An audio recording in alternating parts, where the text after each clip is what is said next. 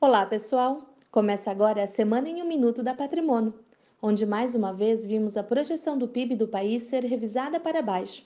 Nessa semana, o Banco Itaú reduziu a expectativa de crescimento de 1,3% para 1% em 2019 e de 2,5% para 2% em 2020.